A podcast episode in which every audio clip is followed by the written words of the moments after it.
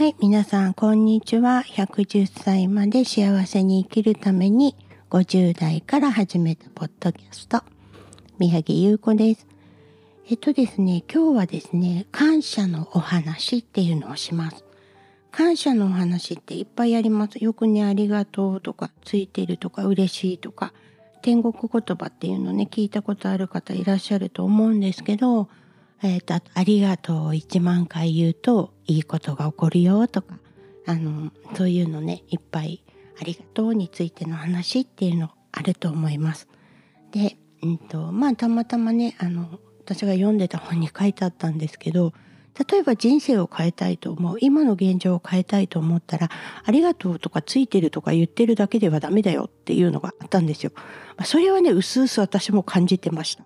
でも、ありがとうありがとうって言ってると人に対しての思いが感謝が出てくるんですね。感謝の気持ち。ちょっとしたことでもありがたいなっていうのがあの感じられるようになるのでありがとうって言い続けるのを私はとってもいいと思いました。ただこれをお金に結びつけるとなったらやはり行動しないとダメなんですよね。で行動していく動いてみるそこでぶち当たった壁っていうのがあるじゃないですか。でもそこでもやっぱり感謝なんですよね。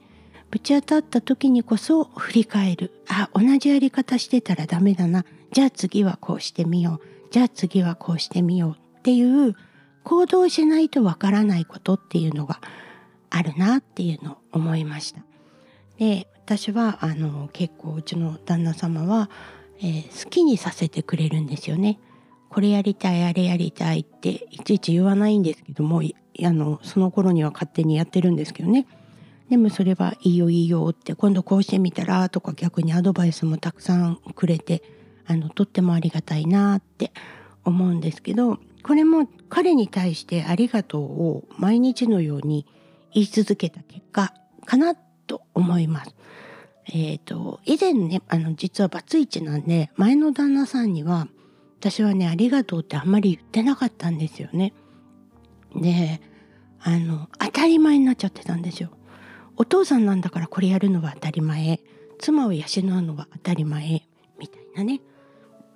もうそれで感謝の気持ちが本当になくなってしまっていたので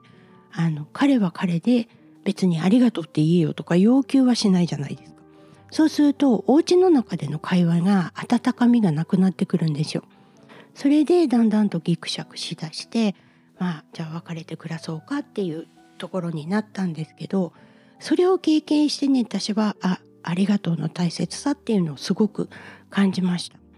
であの口癖のようにね「ありがとう」っていうのはあのいいと思うんですけど日本人の人ってね「すみません」って言っちゃうんですよ。あごめんなさいとか「すみません」とかちょっとあの通る時で「まあ、ちょっとすいません」とかっていうのをあの言ってしまうんですけど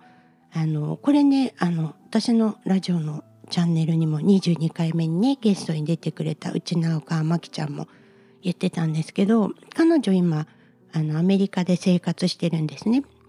でアメリカでは「すいません」とか「I'm sorry」とか「sorry」とかって言って通ると嫌な顔されるらしいんですよ。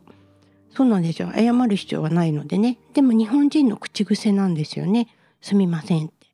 からそこをちょっとあのちょっといいですかとか譲ってもらったらありがとうっていうとかっていうのに変えるといいよっていうのを学びましたので、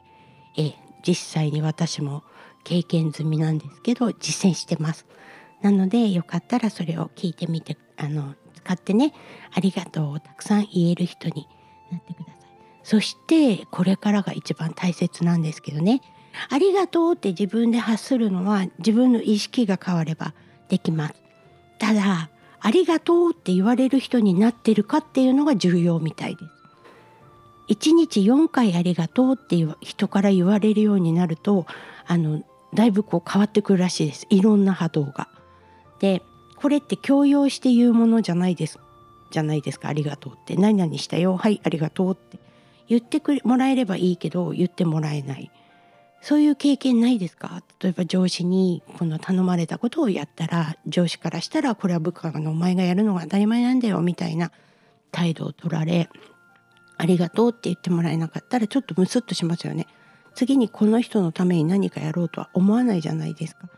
これがね家族内でも結構あるんですね。でうちの旦那さんは割とありがとうを言ってくれる人なんですけどごめんなさいは言いません。はい、自分がどんなに悪くても絶対ごめんなさいを言わない人なんですね。でも本人曰く自分は悪いと思ってないと言ってました。まあこれも正当なんですけど私的には謝れよって思うことはたくさんあります。これお互い様なんですがね私はねどっちかっていうと先に「すみません」が出ちゃうんです。すいませんとかごめんなさいとかっていうのがあって過去にあの原付に乗ってね走っていた時にいきなり幅寄せされたんですよね。でグーンって幅寄せされてガードレールと車の間に挟まったことがあるんです。え私被害者ですよね？普通に走ってるのに隣に走ってた車がいきなり幅寄せしてきたんでウィって当たっちゃったみたいな。なのに私の最初に発した一言が「いやすいません」って言っちゃったんでそこを走ってた私が悪くなっちゃったんですよ。よく考えてみてくださいね。どう見てもウインカーを出さずに寄ってきた車が悪いんですが、すいませんと言ったばかりに私が悪いっていう形で片付けられて、あの車傷ついた分の弁償とかあの言われたんですよ。えこれ理不尽って思ったんですがこれも全部ひとえに「すみません」と先に言ってしまう私の口癖が災いをもたらしたっていう出来事なんでできたらすみませんっていう口癖はやめるようにしてありがとうとかついてるとか楽しいとかあのそういうのをね常日頃から言ってるとすみませんっていう言葉があんまり出てこなくなってきたなって自分では感じてます。